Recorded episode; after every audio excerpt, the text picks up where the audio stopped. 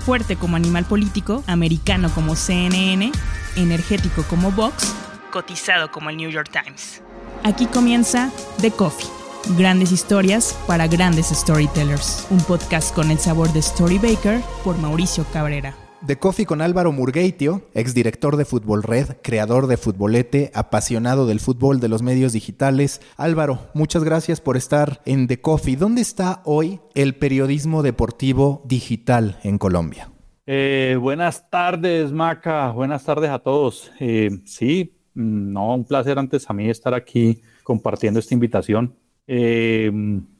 al grano, tu pregunta, periodismo digital deportivo en Colombia. Yo creo que eh, si bien hemos avanzado en la medida en que los medios digitales nos han abierto los ojos para muchas otras acciones, sí, sí todavía, todavía veo y parto de la base de un ejemplo de experiencia propia, es que nos cuesta trabajo innovar y utilizar las, las, herramientas que nos genera toda esta vanguardia digital eh, para sacar el mayor provecho. Entonces, muchas veces, bien sea porque no estamos preparados para crear y contar nuevas historias o formatos, y lo otro es porque desde la academia todavía siguen preparándose de una forma muy convencional. Entonces, creo que todavía estamos, si bien hemos avanzado, todavía tenemos mucho para aprender. Y por otro lado, las audiencias sí alcanzan tamaños importantes. Yo cuando estuve involucrado en el mercado colombiano lanzando algunos proyectos, me pude dar cuenta de cómo sí hay buenos números, hay números positivos, incluso hay influencers que alcanzan una repercusión internacional. Juez Central me parece que es un caso bastante significativo de lo que se hace desde Colombia, pero a la vez en las calles, y a ver si tú coincides, no percibes ese impacto. Es decir, yo sé que Futbolete tiene un gran alcance, que el propio Fútbol Red tuvo en su momento un gran alcance, algunos medios tradicionales, pero todavía en las pláticas no se percibe tanto la influencia de los medios eh, digitales al momento de estar en, esta, en este encuentro social, en esta charla futbolera. Sí, sí, no, eso es, eso, eso es una realidad porque, pues,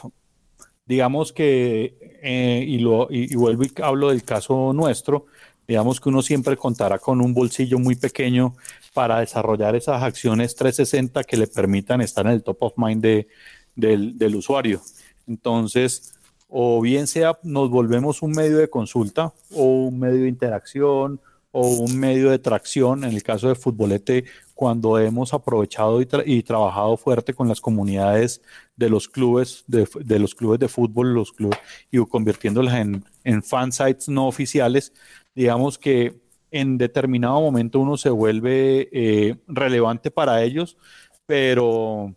pero el hincha, el hincha futbolero, el hincha digital es un demandante permanente de contenidos y a uno lo ponen en un ritmo muy alto para generar las expectativas que ellos buscan. Entonces, eh, uno no logra tener las, las, las manos suficientes para cubrir esa demanda de usuarios, entonces no se termina posicionando uno solo, sino como pasa con el eje consumidor digital futbolero que es fiel de 7, 8 medios de forma permanente, así sea que le estén pasando la misma información y van a leer la misma noticia tres o cuatro veces porque simplemente es su gusto, pero no tiene una fidelización hacia uno, entonces el posicionamiento de la marca se le vuelve todavía mucho más eh, lejano en el sentido en que si yo no le genero una acción adicional diferente a la contenido, no, no me va a marcar. Somos de esas personas que por tiempos podríamos decir que ya somos veteranos en la industria digital. Quiero pensar que en materia de edad, a nivel de vida, no tanto, pero siendo honestos, en la industria digital sí llevamos bastantes años y muchas veces incluso hemos tenido pláticas en las que mencionamos lo desgastante que puede llegar a ser, y ahorita justo lo comentabas, el ritmo en materia de consumo deportivo, en cuanto a toda la charla que se da, porque el fútbol no descansa. De pronto pienso que es la fuente, sobre todo en digital, más desgastante. Tienes que estar trabajando de lunes a viernes por entregar contenidos, los fines de semana se intensifica con los juegos y a veces queda poco espacio y me parece que es prácticamente una norma en la gran mayoría de los medios deportivos, ni siquiera hablaría de Colombia o México, sino a nivel mundial. Para ti falta espacio para la reflexión, para poder decir, voy a hacer menos contenidos, pero mucho más estratégicos. ¿Dirías incluso que ese fue o ha sido uno de los errores de la industria? Yo te lo pongo de dos, formas. Una, bueno, como arrancaste, que si estamos muy viejos o no, sí, yo a veces me siento que, que, ya, que ya soy como un dinosaurio digital donde donde eh, en algún momento uno se las sabía todas y sabía para dónde iba esto. Hoy en día cada vez me siento más desubicado en, en cuanto al norte que, que, están cogiendo los, los medios digitales o las herramientas o el, o el, consumo digital, porque no sé para dónde va. Y, y, y cada vez uno se empieza a rodear de nuevas personas mucho más experimentadas, mucho más perfiladas en su campo. Y me dice, mierda, me perdí en algún momento de, la película. Eh, salí al baño un momentico en la película de cine y llegué y ya me perdí en dónde está la historia. Entonces, retomar ese ritmo es, es complicado. Y lo otro es, sí, el, la parte de la demanda del consumo de contenidos, como es o sea, el fútbol es, el fútbol no descansa, el fútbol es del 1 de enero al 31 de diciembre, desde que uno se levanta hasta que uno se acueste, en cualquier parte del mundo hay un evento relevante de fútbol y habrá un usuario que lo quiera consumir. Entonces, la pelea de los medios o de las redacciones o de la estrategia editorial es a qué le queremos apuntar. Entonces, si nos, si nos vamos a, una, a un objetivo de tráfico, nos vamos a estar eh, con una camisa de fuerza cubriendo contenidos de actualidad, memes, eh, mujeres, eh, la nota de los partidos relevantes que ahorita en Europa deben estar jugando, pero en la noche juegan en América y después habrán algunos extranjeros, algunas figuras colombianas jugando en el exterior y que habrá un contenido relevante y que alguien lo querrá consumir o si no, habrá un contenido evergreen simpático, bonito, relacionado al tema de marketing y fútbol, relacionado a, eh, a, simplemente eh, trends que vienen pasando permanentemente, pero entonces, como muchas veces pasa que uno quiere abarcar todo lo que más puede, entonces se mete en un ritmo de generación de contenido eh, alto que que listo, ¿cuáles van a ser mis KPIs? No, mis KPIs va a ser tráfico porque es que necesito que me marque en los en Comscore y en los y en los rankeadores para tener más tráfico y ese tráfico entonces lo voy a monetizar de alguna de la forma convencional de displays o pues de venta de venta programática y demás y para eso yo debo tener un una permanente un permanente demanda de contenido, bien sea propio o bien sea generado por los mismos usuarios. Entonces eso me va a demandar muchos recursos de producción. Dos, me quiero volver especializado y generar un contenido eh, elaborado, investigativo, editorialmente eh, que, que, aporte. Eso desafortunadamente y, y, más en digital, o hablo del usuario latino, millennials, está, está dado a leer mucho menos, entonces pues se nos vuelve muy gráfico, entonces no me va a demandar tanto tráfico y si mi estrategia comercial va amarrada a que yo deba tener tráfico para, para monetizar, pues me estoy metiendo, me estoy, eh, eh, me estoy dando un, tiro en el pie. Y, y por otro lado, pues, o, ya no ser que yo me quiera dedicar a hacer una curaduría de contenido supremamente alta, donde voy a voy a aprovechar mis canales y mis influencias sociales para desarrollar un, un, contenido especial. Pero entonces aquí vuelvo y me amarro a mi estrategia comercial. Ya mi estrategia comercial no va a estar enfocada a vender volumen y tráfico, sino a calidad. Entonces, que hacia allá es donde debería ir uno en la medida en que también conozca sus capacidades y su independencia. Eh, y, y su independencia editorial. En el caso de Futbolete, pues, digamos que siempre hemos en tratado de abarcar todo en unos momentos más, eh, con más manos que con otros. Ahorita también estamos tratando de buscar cómo replantear la estrategia, volvernos más comunidad, más nicho y que la misma comunidad sea quien nos aporte,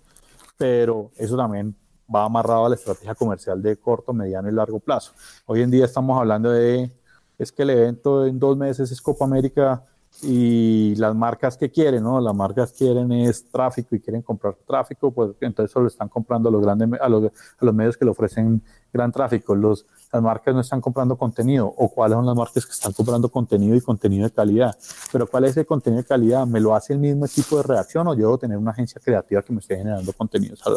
eh, al, de forma permanente y paralela? Entonces, ahí siempre uno está como jugando al, al, al, gato y al ratón o a través o, o, o, ver en qué momento uno se muerde la cola primero. Y que justo eso es lo cansado, ¿no? Porque yo la verdad recuerdo mis épocas en medio tiempo, seguramente tú con Fútbol Red, pues eras un medio que se podía dedicar a estar pensando qué eventos había, qué tipo de contenido llevar. Tradicionalmente, por los momentos en que vivíamos, era replicar mucho de lo que pasaba en el periódico, solamente que con la novedad de la inmediatez, con esta capacidad de contar historias al momento, pero en términos generales uno se dedicaba a generar notas, a generar macrogalerías. Yo recuerdo incluso que para partidos insignificantes les pedíamos a los redactores de ármate una galería de 50 imágenes, eso daba muchísimas páginas vistas y funcionaba. Y Display tenía un valor más alto y por otro lado no te requería el esfuerzo de estar pensando campañas que puedan ser afines a cada una de las marcas a las que te acercas. Entonces era un ejercicio mucho más sencillo. A lo largo de tu anterior respuesta, digamos que fuiste estructurando o ilustrando las que para mí son las tres etapas de digital. Esta primera etapa de medios de comunicación que, como te digo, prácticamente trasladan la elaboración de notas informativas del papel a lo digital. Enseguida estos medios de redes sociales que buscan interacciones, que buscan tener un gran alcance, que hoy se lamentan en su gran mayoría porque se terminan dando cuenta que esos usuarios que creían suyos en realidad eran de Facebook. Y esta tercera etapa que está en construcción, en donde se tiene que atacar comunidades específicas, se tiene que atacar a los nichos y no solo eso, dado que vas por los nichos, entonces ahora tienes que ser mucho más creativo en tus ideas de monetización. Ya el anunciante, dado que estás hablando de un nicho, puede no estar tan interesado y en algún momento tendrás que ir por el usuario para que pague como un elemento adicional en Colombia, hay que hablar de este rezago que, por ejemplo, yo comentaba con Hernando Paniagua de Pulso, que hay en el mercado colombiano con respecto al mexicano, que se ve un tanto beneficiado e influenciado por la cercanía con Estados Unidos. ¿Tú cómo asumes estos desafíos con un futbolete que, digamos, es novedad, es novedoso, pero por otro lado ya tiene una historia de años? ¿Cómo asumes esto y cómo muchas veces visualizas la disyuntiva entre voy a seguir con esta misma marca o creo una nueva que esté más hecha para los nuevos usuarios? Porque también a veces parece que hoy las marcas tienen una fecha de caducidad. Pues eh, sí, yo creo que también todo tiene su ciclo. Todo, estamos en un permanente modo de reinventarse y la reinvención ya no es ya no es por periodos largos, sino que tiene que ser mucho más corta para saber. Digamos que todo lo que en algún momento sí, lo, lo hablábamos, lo veíamos como los grandes eh, plus que genera la industria digital, que es la medición, la inmediatez, la elasticidad o la flexibilidad para generar formatos, también en algún momento nos empezó a pasar eh, cuenta de cobro porque se nos volvió un, contra donde, donde esa reinvención no solo tiene que ser permanente, sino que estamos, tenemos que estar analizando a cada rato cómo debe, cómo debe variar nuestro modelo de negocio. Entonces, ahorita que hablabas de el tema de la suscripción y el pago de los usuarios pagando por ahí. Eso desde el año 99, creo que uno viene, ya son 20 años, uno viene oyendo eso pero lograr salir a que los usuarios compren o, paguen por ver un contenido cada vez es más, siempre más complicado. Y lo hablo otra vez del caso de Futbolete cuando uno habla de un contenido commodity que es fútbol, donde pues cuál es mi contenido, las noticias, los goles, los resultados, el análisis del partido, lo que pasó con X jugador o lo que pasó con el mercado de transferencias, pues es que hay tanto volumen, tantas tantas fuentes de información que generan ese mismo contenido que marcar diferencia ahí es complicado con el contenido. Ah, bueno, entonces ya me toca irme a salir a, hacer un contenido mucho más elaborado, especial, series web, análisis, información, pero los costos de producción se elevan bajo, bajo, la incertidumbre de cómo me lo van a pagar los usuarios. Hoy en día aquí en Colombia, y eso lo platicábamos en algún momento, Maca, era, eh, está una industria, una industria nueva que se viene moviendo, que es el mercado de los operadores de apuestas deportivas. Colombia, como la región, está, viene liderando ese tema de las apuestas deportivas ya más de año y medio desde que empezaron a operar los primeros, las primeras licencias y parten de, esa, de, esa misma, de ese mismo esquema, es decirle a los medios,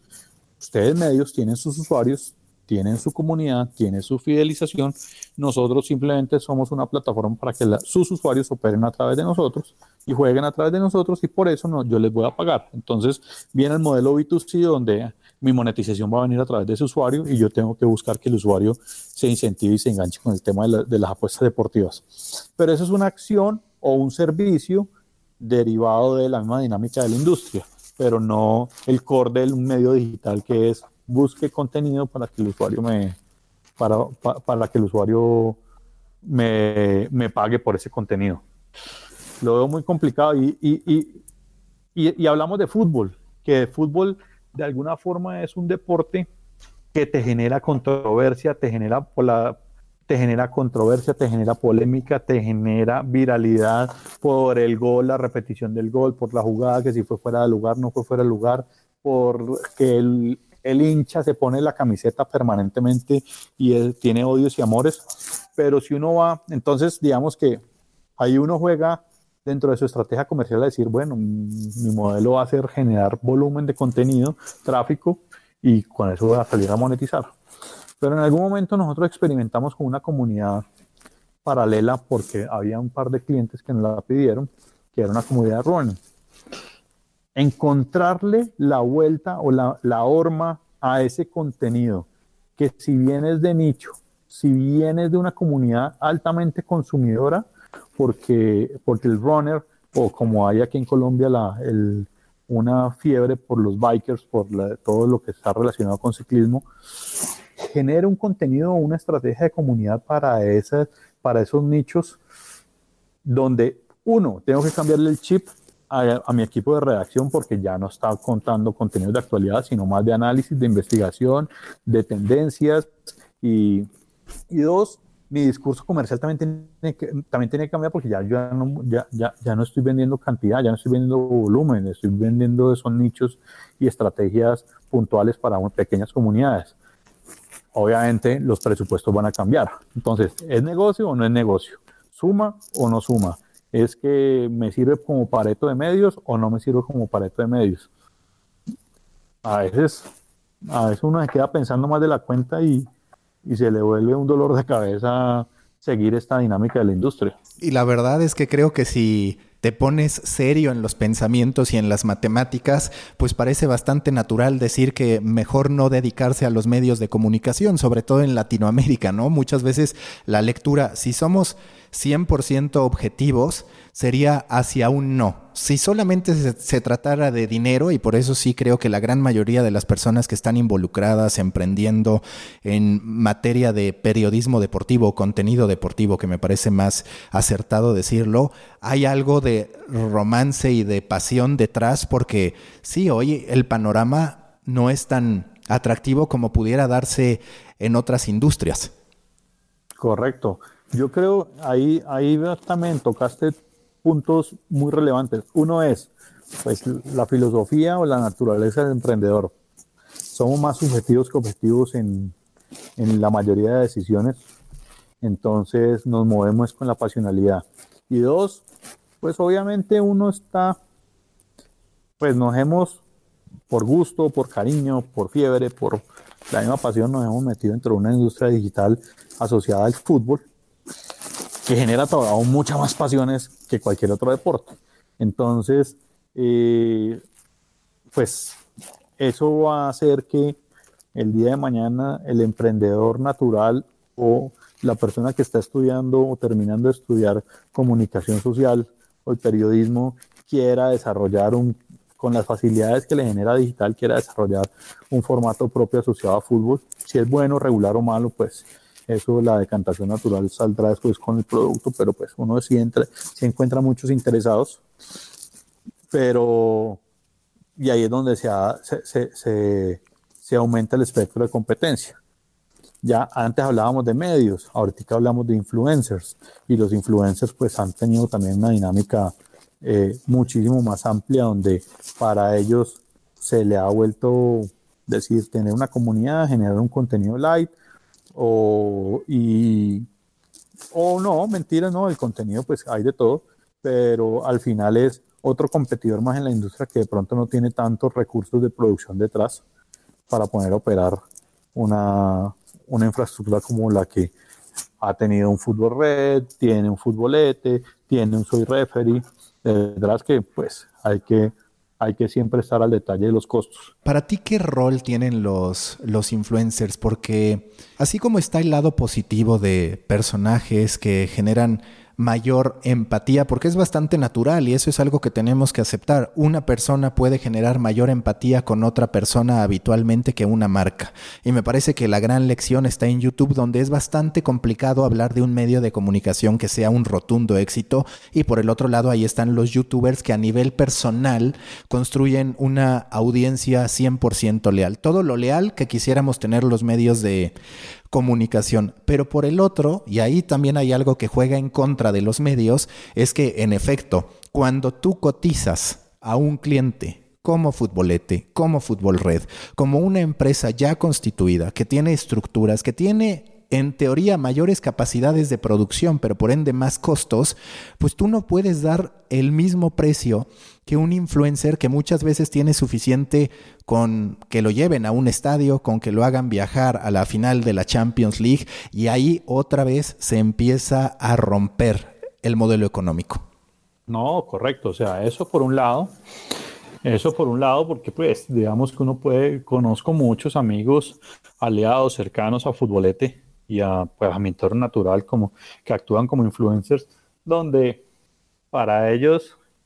si les dan una campaña de 50 dólares o lo llevan al estadio, todo eso es beneficio para ellos porque simplemente están es monetizando una oportunidad o una herramienta de ellos, eh, pero, pero no es el core de su negocio, ni tampoco está generando un costo adicional su operación. Entonces, tiene, tiene tan bueno como malo, y pues al final uno dirá, pues sí, que es más fácil si seguir, seguir siendo como medio o de pronto es buscar un esquema en el que uno genere esta red de influenciadores o aliados y uno aprovechar su networking comercial para sacarle ese, ese provecho y generarle nuevas, nuevas, nuevas oportunidades de ingresos a estos personajes que están eh, bajo una sombrilla, como si uno volver un manager de artistas. Eso por un lado. Dos, también dentro del esquema comercial, y eso no lo tocamos, eh, cuando uno va y sale a vender su estrategia, su producto, bien sea para un especial de Copa América o un Always On de todo el año, eh, llegue y le dicen a uno las agencias o las centrales de medios, eh, sí, mi flow, em, se da cuenta uno que el 80-85% de ese flow de ese budget se lo llevan Facebook y Google, próximamente Amazon también. Uno tiene que estar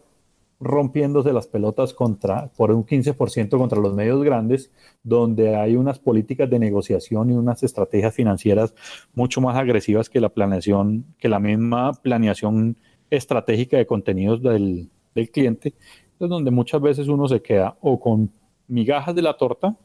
o simplemente no entra el flow, pues porque hay que cumplir con unos presupuestos, unos compromisos anuales de inversión con otros medios que son los más poderosos. Y eso pasará aquí, pasará en México, pasará en cualquier parte del mundo, porque pues digamos que ese, ese, ese, el negocio de las agencias cada vez se volvió un negocio más, de, más financiero que de planeación y, hace, y, y asesoramiento estratégico a las marcas.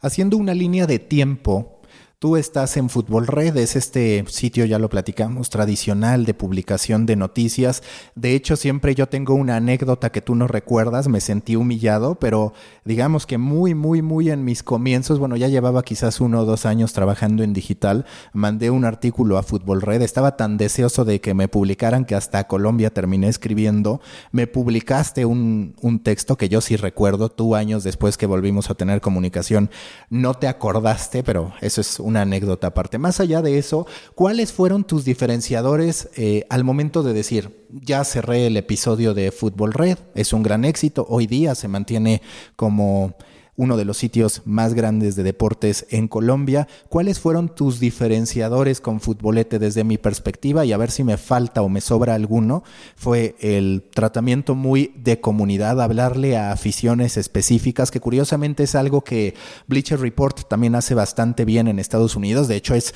su primer gran punto de partida para convertirse en lo que es hoy en día y el segundo, un involucramiento mucho mayor con el negocio del deporte, con el marketing en lo particular. Sí, no, ahí viste eso. O sea, Fútbol Red arrancó como un medio editorial, digital, convencional, donde simplemente se, se, generaba una redacción deportiva aprovechando los inicios de la era digital, de Internet y pues siendo eso y, fuimos el primer medio grande en Colombia. Después, eso fue hasta el año 2007 que lo compra Casa Editorial del Tiempo, la principal casa editorial que hay aquí en Colombia. De ahí me hago yo, pues previamente yo me había hecho un lado en la parte gerencial y estaba trabajando en unos proyectos de consultoría digital en, otro, en, otras, en otras compañías. Y ahí es donde digo, listo, arranquemos nuevamente futbolete con esos dos con un, esos dos insights importantes. Uno es, queríamos hablarle un poco más a las e incluso, te cuento, arrancamos el proyecto como, futbolete más enfocado hacia el fútbol aficionado, hacia la, colonización de esas plataformas, de esas, estructuras de fútbol aficionado que existen y que ya existían, el torneo de papás, de eh, intercolegiados, el de la universidad y todo eso, para ver cómo lo canalizábamos y cómo volvíamos esas comunidades traccionando. Pero después, digamos que dentro del el, plan de negocios nos apareció esta opción de empezar a trabajar con las comunidades por una serie de aliados que llegaron de manera coyuntural y digamos que no, no, nos gustó ese, ese ese, eh, esa, esa línea porque digamos que no nos desprendíamos del tema de fútbol profesional, por decirlo así, que es el que mayor consumo le genera a uno en, en, las audiencias, los niveles de exposición. Y segundo, em, queríamos llegar a una línea fresca editorial. En ese momento no llevábamos ni seis meses de, funcionamiento y nos aparece una oportunidad con la DIMAYOR, que es el ente que eh, rige, que, coordina pues todo el fútbol profesional en Colombia, para que le, los acompañáramos dentro de su estrategia digital, incluyendo el manejo de su página web. Eh, y ahí fue donde, digamos que, si bien estábamos hablando desde la parte de hinchas, teníamos, o, eh, teníamos un equipo paralelo que estaba manejando las comunicaciones digitales de la DI Mayor. Entonces eso hacía que, de alguna forma, el el tono que estábamos llevando eh, fuera un poco, al comienzo era muy subjetivo, después se volvió un poco neutro y al final terminaba siendo muy institucional. Digamos que por la misma, la misma sinergias que habían dentro del, dentro del equipo de trabajo y pues para no entrar en conflicto con Di Mayor. Eso, fueron dos años que empezamos a trabajar con ellos. A nosotros nos sirvió también para posicionamiento de exposición, pues porque siempre aparecía la marca Futbolete pegado a toda la institucionalidad de mayor y en todo el gremio de comunicadores y periodistas de todos los medios oficiales. Digamos que eso, eso fue un, un impulso importante. Em, pero también después, ah, cuando, cuando, cuando uno, cuando todas estas estos plus digitales que vienen llegando, estas herramientas de listening, de análisis de data, de uno se, se pone a detallarlas con mucha más exactitud, empieza uno a decir, bueno, ¿qué quiere este consumidor digital? Y termina uno llevado siempre a lo mismo. Quiere las noticias de la selección Colombia, de mis equipos principales, de Messi, de Cristiano, va a hablar de tendencias y que si hoy y que si hoy se subió una foto en Instagram, todo se vuelve viral, o que si Neymar subió. Entonces, uno empieza a caer en ese, empieza a caer en ese, en ese círculo vicioso de cuál es el contenido que yo quiero mantener y cómo es el storytelling que yo debería eh, tener definido. Y a eso obviamente se le suman algunas eh, otras variables de la misma, ya externas a, la parte editorial, sino pues obviamente eh, asociadas a, a, los medios independientes, que es el mantenimiento de la infraestructura de la infraestructura de recursos humanos, bien sea el equipo de periodistas, van evolucionando, quieren irse para otros medios. Entonces la rotación de ese tipo de personal hace que se pierda una línea de trabajo eh, mucho más fácil que la que se puede, porque sí, futbolete será futbolete, futbolete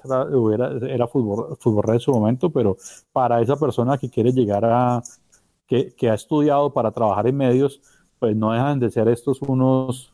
unos unas escaleras para llegar a, objetivos mucho mayores. Hace rato hablabas de los distintos eh, medios, de las distintas circunstancias con los aficionados. Para ti, y es una pregunta que me ha ido surgiendo a lo largo de este podcast porque creo que es de largo análisis, como medio local, como un medio claramente colombiano, como me podría pasar aquí en México con los distintos medios deportivos que he creado, en los que he participado, te resulta o te hubiera resultado mejor un aficionado con el mismo sentido de pertenencia que antes por un equipo local que por uno internacional. ¿Por qué lo digo? Porque antes tú veías un extraordinario compromiso de la afición con el equipo de su barrio, que es algo que incluso te diría que se da mucho más en Latinoamérica o en la parte de Sudamérica que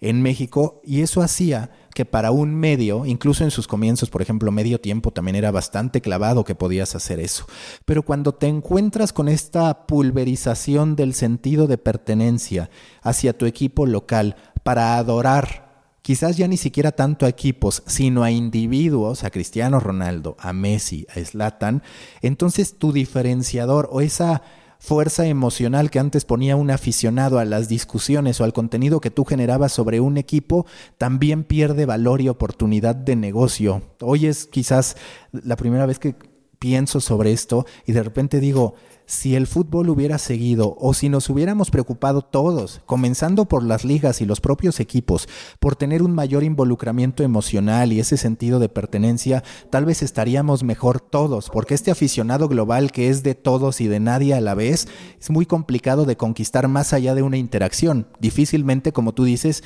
estará dispuesto a invertir por algo más que no sea la transmisión en video. Correcto, sí, ¿no? Cada vez es más difícil llegarle a ese usuario porque ese usuario, seguiremos diciendo que uno es hincha de un solo equipo y seguidor de los demás, pero cada vez uno ve un radicalismo mayor entre Cristiano y Messi, entre los guardiolistas y los no guardiolistas, entre Real Madrid y Barcelona, y se vuelven discusiones mucho más cotidianas que las de antes, donde uno solo hablaba cómo defendía los colores de su equipo. Y eso va generacionalmente cambiando y en la medida en que yo tenga más millennials o centennials y se pierde esa, pasión por el equipo, el equipo local. Iba a contarte que estabas hablando de eso, pues iba, iba a poner un, caso. Digamos que nosotros hicimos parte de la red de Football Sites durante un gran tiempo, donde teníamos productos similares a Futbolete, pero hechos por pares de las diferentes, de diferentes países de Latinoamérica y, nos causaba y, me causaba muchísimo muchísimo impacto positivo el ver cómo en Argentina sí se mantenía aún esa pasión o esa efervescencia por los por el amor el amor por su equipo y, y no había un interés tan marcado por el fútbol internacional mientras que en los otros países sí veía uno una, un esnovismo por los y seguidores de, con mucho más eh, temperatura sobre, sobre esos temas internacionales. También en Argentina teníamos productos, eh, hay productos como la página millonaria, que es la página no oficial más grande que puede existir de un club en América Latina, que es la River Plate, y donde sobre todo era el involucramiento desde la parte editorial para desarrollar un producto con una calidad 1A, no solo, no solo de redacción escrita, sino un, a nivel multimedia, a nivel 360, pero eso tenía una atracción comercial muy fuerte porque es que, digamos que la cultura del argentino es mucho más futbolera que la de cualquier otro, eh, o, guardando las proporciones también con el brasilera, con los brasileros. Eh, entonces, había mucha más cabida comercial eh, ese, tipo de productos porque me los vendían no solo desde la pasión, sino que me los compraban con la misma pasión. Hoy en día, si yo hablo de una estrategia pasional desde los mismos clubes o de los hinchas para una marca que me vaya a generar un impacto positivo, pues puede que yo lo venda con pasión. Seguramente no va a tener la misma pasión que tienen en otras regiones o que tiene en este caso eh, desde Argentina, porque precisamente estoy más viciado por un fútbol internacional que por el fútbol local. Eh, y por otro lado, el receptor mío o la persona receptora mía de esa intención comercial seguramente no va a ser un apasionado de fútbol. Entonces, como cualquier otra estrategia, la va a poner dentro de sus opciones y va a decir, bueno, esto no me funciona, entonces yo prefiero seguir invirtiendo dentro de mis canales convencionales y no arriesgarme en una en, un, en una estrategia asociada a fútbol porque el fútbol me genera mi violencia, me genera unos antivalores, me genera una serie de contras que, no la, que, que las ve racionalmente quien no es apasionado por esto. ¿En qué momento está Futbolete? Hubo un momento en que fue gran novedad, sobre todo porque había mucha expectativa respecto a qué podías hacer tú en lo particular. Después de haber dirigido Fútbol Red, llega Futbolete, impacta. Hoy, ¿en qué momento lo ves y hacia dónde lo ves también? Por ejemplo, pues ya a nivel mundial está en la cabeza de los distintos directores de medios deportivos, emprendedores de medios deportivos, de los propios redactores, periodistas, el tema de los eSports. Pero como siempre, y creo que también ese es otro de los puntos que nos ha hecho perder la calma, es nos la pasamos consumiendo tendencias que de repente ya están funcionando en Asia, que de repente ya están funcionando en Estados Unidos. Y lo cierto es que si bien es un acierto el anticipar lo que vendrá, en Latinoamérica en lo particular hay que tener mucho cuidado con no adelantarse demasiado en la curva, porque si no lo único que pasa es que tú picas piedra y en el momento en que de verdad empieza a hacer negocio llegan otros 25 ya sin tener que pasar por la curva de aprendizaje que tú. Sí, correcto. Pues Futbolete está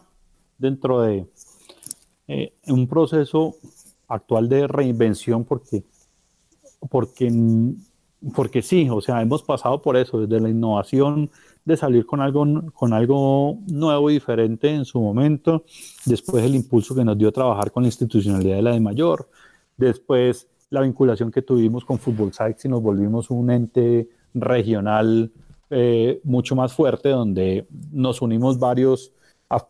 hinchas apasionados a generar una estrategia de medios con un alcance mayor. Ahorita, si me preguntas,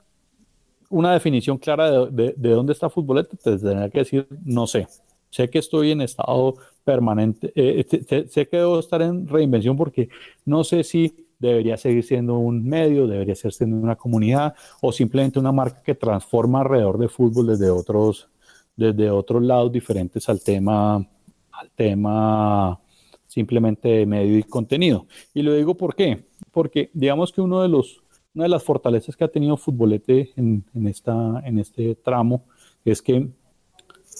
simplemente por la misma naturalidad mía de más marquetero,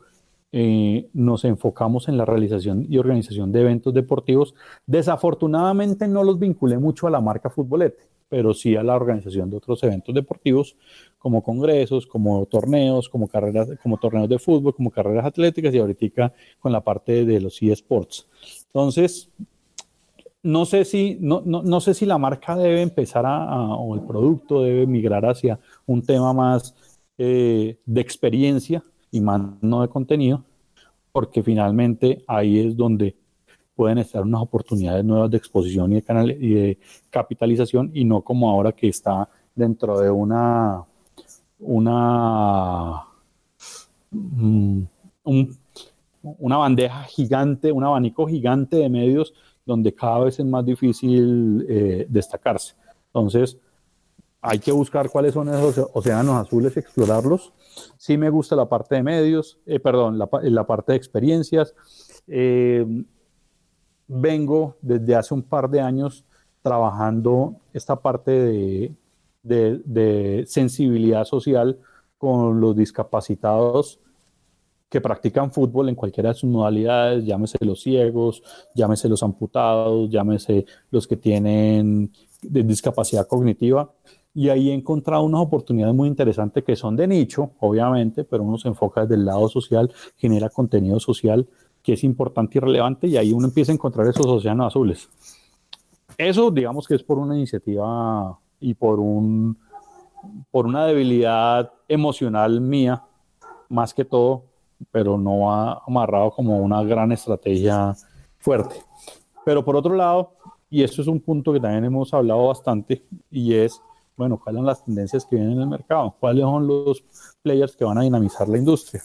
Digamos, ah, bueno, es que aquí están las apuestas deportivas, que en muchas partes del mundo ya es boom, ya lo saben manejar y ya lo saben cómo organizar. Aquí en Colombia o en América Latina apenas lo estamos explorando de la mano de ustedes que están cerca de Estados Unidos, pues obviamente hay una cultura de apuestas mucho más fuerte, pero no está legalizada dentro, o sea, es un, México sigue, sigue siendo un mercado legal. A legal es que no tiene regulación, pero no, es, no necesariamente tiene que estar prohibido. Y hacia aquí uno llega y dice, bueno, es que aquí debería ser el nuevo o, de pronto el nuevo futbolete debe estar enfocado hacia esto. ¿Por qué? Pues porque es la industria que me, que me va a dinamizar un poco el, el, producto como tal. De mis 10 oportunidades comerciales últimas que se empiezan a generar, 7, 8 están asociadas con la industria de apuestas. Uno dice, pues, en vez de estar yo sabiendo que salir a, tocar puertas de todos, me están llegando aquí a mí a, a golpearme para ver qué hacemos pues sería absurdo no pensar en que ese debe ser un camino. No, y muy Pero obviamente para... Perdón, eh, Álvaro, muy, muy sintomático el caso de Bleacher Report, donde ya incluso termina instalando un estudio en el Caesars Palace de Las Vegas, donde incluso sus directivos advierten que las apuestas van a ser un gran, gran componente del consumo de deporte profesional, sobre todo en vivo, porque está comprobado que a la gente o le dan mayores atractivos para poder sentarse a ver un juego durante 90 minutos o el rating se va a hundir, que de hecho son algunas cuestiones que ya están pasando. El consumo hoy del fútbol es mucho menos obsesivo que antes. Sí, no, y, el fútbol tiene un, el fútbol siendo tan, siendo tan popular y tan demandante, es el que menos eh, atractivo genera para los, para los apostadores. ¿Por qué? Pues porque no generan momentos calientes de apuestas que son los que se, las que se mueven ahí. Es decir, uno entra a fútbol americano y por eso hay tantos tiempos muertos, tantas las jugadas son paradas y todo eso, porque es que son los momentos calientes de apuestas. Baloncesto es igual, tenis es igual. Entonces, mientras que el fútbol, ¿a qué uno la apuesta? Pues al partido, al resultado. Ya ahorita es al quién hace el primer gol, cuántas tarjetas amarillas, hasta que empiezan a salir una serie de eventos paralelos que te generan esos momentos de apuesta, pero pues el usuario se te desconecta en el minuto, en, el momento en que empieza la transmisión del, evento. Entonces, todavía le falta a ese mercado por, por volverlo mucho más dinámico. Aquí ya hay unos operadores que tienen su propio sportbooks y entonces le están a uno facilitando la posibilidad de que cualquier otro evento diferente a los convencionales los pueda ser susceptible a apuestas. Entonces, si tú tienes tu torneo de fútbol entre amigos, es un torneo ya posicionado con una serie de historias y estadísticas atrás, entonces le puedes poner un, una zanahoria adicional que es generar un tema de apuestas reguladas para ese, para ese tipo de eventos que puede generar, que es como lo mismo que, que pasaba o que ha pasado toda la vida con las famosas pollas, no sé, aquí en Colombia le dicen pollas o el PRODE, pues no sé, las quinielas, no sé allá en México cómo le, cómo le dicen normalmente, entonces cuando es el, la, el mundial, entonces pues en el mundial todos, todos te hacen una, una quiniela y hasta las novias, esposas de uno lo llaman a decirle a una, eh, es que ayúdame con, es que mi oficina van a hacer uno y. Entonces son apostadores latentes en, en estado pasivo, que hay que enamorarlos más pero, pero digamos que se quedan en ese tipo de acciones, todavía es un resultado y el resultado pues no va a esperar 90 minutos a ver quién gana o pierde. Pero digamos que son mercados que tienen no solo la billetera para, eh, perdón, empresas que están en una industria que tienen la billetera para mover el mercado y segundo, mm, si, lo si lo combinas con la pasión que te genera este tipo de usuarios, pues, debería ser una fórmula ganadora. Otra cosa es que eso no sea por simplemente por arte de magia, sino que aquí viene la otra parte y es, bueno, yo para llegar a establecer unos modelos de conversión interesantes donde yo pueda traccionar permanentemente todas mis acciones y volverlas monetizables, debo tener un equipo de analítica, debo tener unas herramientas sofisticadas de conversión, debo tener una metodología eh, una metodología de generación de contenidos eh, que me enfocadas en la conversión y aquí es donde se me vuelve especializa, se me vuelve a especializar el equipo de trabajo porque ya no son simplemente redactores, sino es gente especializada en un tema de revenue management que esté desde la parte, desde la misma generación de la estrategia, cómo voy a redactar y presentar el contenido, hasta cómo voy a generar mis, mi, mi funnel de conversión. Y ahí lo más complicado, ¿por qué? Porque cualquiera podría decir, oye, qué interesante tener tantos desafíos como un tomador de decisiones al frente de un medio deportivo. El problema es que en medio de todas estas iteraciones, de todos estos cambios, hay gente. Y esa gente hoy, a nivel medios de comunicación en lo general, pues ha sufrido las consecuencias de estos cambios. Mucho yo comparo la estructura de un medio de comunicación hoy en día con la de un acordeón donde te estiras y te contraes dependiendo de los ingresos que recibes, cada vez más en un formato de agencia donde intentas tener ingresos garantizados en vez de estar asumiendo costos. En ese sentido, ¿cuál ha sido el momento de mayor número de personas en futbolete y cómo te has contraído para sobrevivir a esta, no llamémosle crisis, sino incertidumbre, porque algo que valoro en tu discurso es como dices, no tener la respuesta totalmente clara respecto a qué hacer, que para ser honestos, a mí me parece que nadie, salvo el New York Times, que puede estar bastante tranquilo con su gran cantidad de suscriptores y por ahí algunos más, nadie tiene claro exactamente qué es lo que tiene que hacer, no solo para sobrevivir, sino para sobresalir. Correcto, no, pues yo he pasado de tener equipos de 25 y 30 personas, no solo redacción, sino entre comerciales, entre producción, entre demás, porque como te decía, me pego mucho a la parte, me he pegado mucho a la parte de eventos, donde desafortunadamente, y es un, y es un error, es no lo es apalancado mucho la marca Futbolete, sino a, a la agencia como tal o hacia un desarrollo de un producto hacia cliente, y donde digamos que hay uno ha pecado de, de estratega, de falta de estrategia para, para lograr capitalizar ese, ese, esas acciones en el, en el offline que son importantes. Digamos que es pasado de tener 25 o 30 personas a momentos en los que estamos 7, 8 e incluso, incluso un poquito menos porque pues todo depende también del flujo de, del flujo de, de ingresos que uno tenga, del ciclo y sobre todo la certidumbre de un panorama hacia adelante en el corto, mediano y largo plazo que, que sí, es, ojalá uno tuviera esa bola de cristal para saber cuál debe ser la decisión correcta y no y no en el caso mío muchas decisiones se toman en calor, en caliente porque digamos que la misma la misma falta de estructura hace que se vuelvan negocios sin un sin una estrategia, sin un, sin un camino claro por donde uno debe seguir, sino olfato y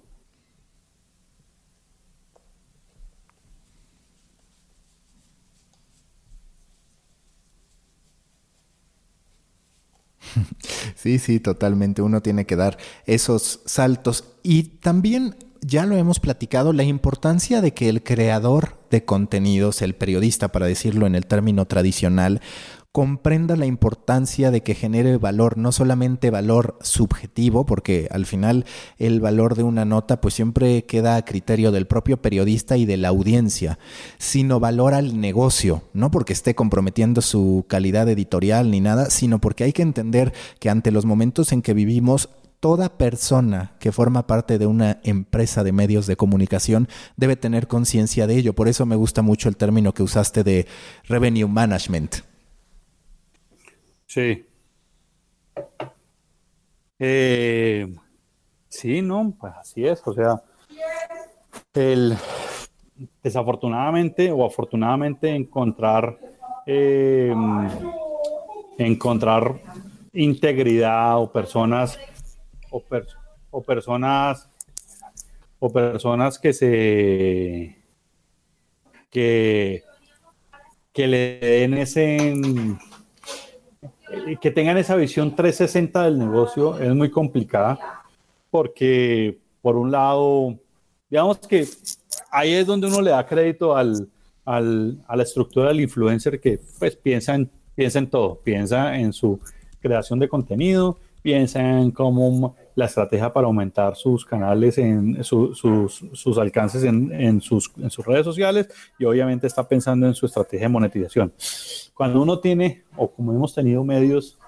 digamos que tenemos un equipo de redacción, pues ¿qué hace ese equipo de redacción? Solo me piensa en redacción. Tenemos un equipo de, de analítica, pues solo ellos están pensando en variables y a veces ponerse a comunicar uno con lo otro y eso sin, sin, sin contar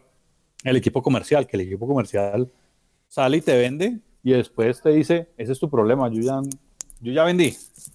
pero no, está no sabe qué se está haciendo desde producción, no sabe si la producción está empezando algunas estrategias puntuales de contenidos que después le llega a uno y viene trabajando, el comercial le llega trabajando con ciertas marcas y le va a decir a uno, no, es que yo vendí esto y como que dicen, no, pero esto va a ser trabajo doble porque además ya nosotros habíamos planeado hacer esto.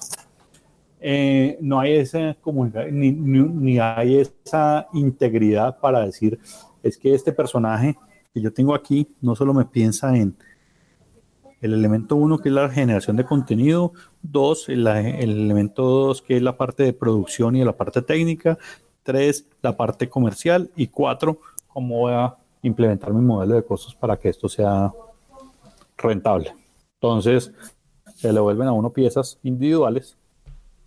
debe tener, que ahí es donde los, los círculos de comunicación se empiezan a cortar. Para ir terminando, Álvaro, ¿cómo está hoy conformado el tablero de medios deportivos? Yo nunca he considerado que el alcance sea la única eh, métrica con valor, pero digamos, hoy cómo está eso? ¿La competencia es entre Fútbol Red y ustedes, digamos? No, no, pues ahí es donde esa, esa métrica o ese esa composición depende mucho de quién la, de quién la esté leyendo. Si voy a ir a, si, voy a ir a una central, una agencia de medios, pues obviamente me van a mirar un Comscore y desde ahí parten para hacer su análisis de, estrategia de, de, de, plan de medios. Entonces, ¿quiénes están? Pues digamos que estarán los medios tradicionales que tienen su componente digital. Aquí mucho lo que son televisión y televisión y radio tienen su su tienen un protagonismo importante. Dos, los medios internacionales que principalmente lo que es marca y AS, que tienen sobre todo AS primero y después marca, eh, dentro de su segunda etapa en, en, Latinoamérica, con su alianza con Claro, tienen un protagonismo relevante. Y tres, digamos que ya podremos estar los otros medios más de, más de nicho. Que ahí es, digamos que si uno, si uno viviera de sacar pecho por logros morales, ahí es donde uno dice, bueno, ahí Futbolete se mantuvo siempre, se ha mantenido siempre en la foto grande algo bueno de tener detrás. Sí, aquí también de repente mucho hablamos de los triunfos en percepción que no necesariamente se reflejan en el negocio, pero que dan bastante satisfacción. Última pregunta en The Coffee, Álvaro. Si tú fueras un café, y eso es importante siendo colombiano, ¿qué café representaría tu personalidad, tu ADN, tu manera de pensar? Pues ahí sí, por más colombiano que sea, no me puedo identificar con el café porque no lo tomo. ¿Y entonces qué sería? ¿Qué bebida? no, no, no, lo, no lo tomo porque me tomo uno y, me desvelo cuatro días seguidos. Pero, ¿qué podría decir yo? Más que allá que una bebida, un café, digo, es mi, digamos que siempre es mi mentalidad es totalmente aventurero, no me da miedo dar un paso al vacío, porque como te dije ahorita, esa fue una de las frases que más me han gustado del último tiempo que me dijeron, salta que salta sin importar qué pasa porque en algún momento llegará al piso.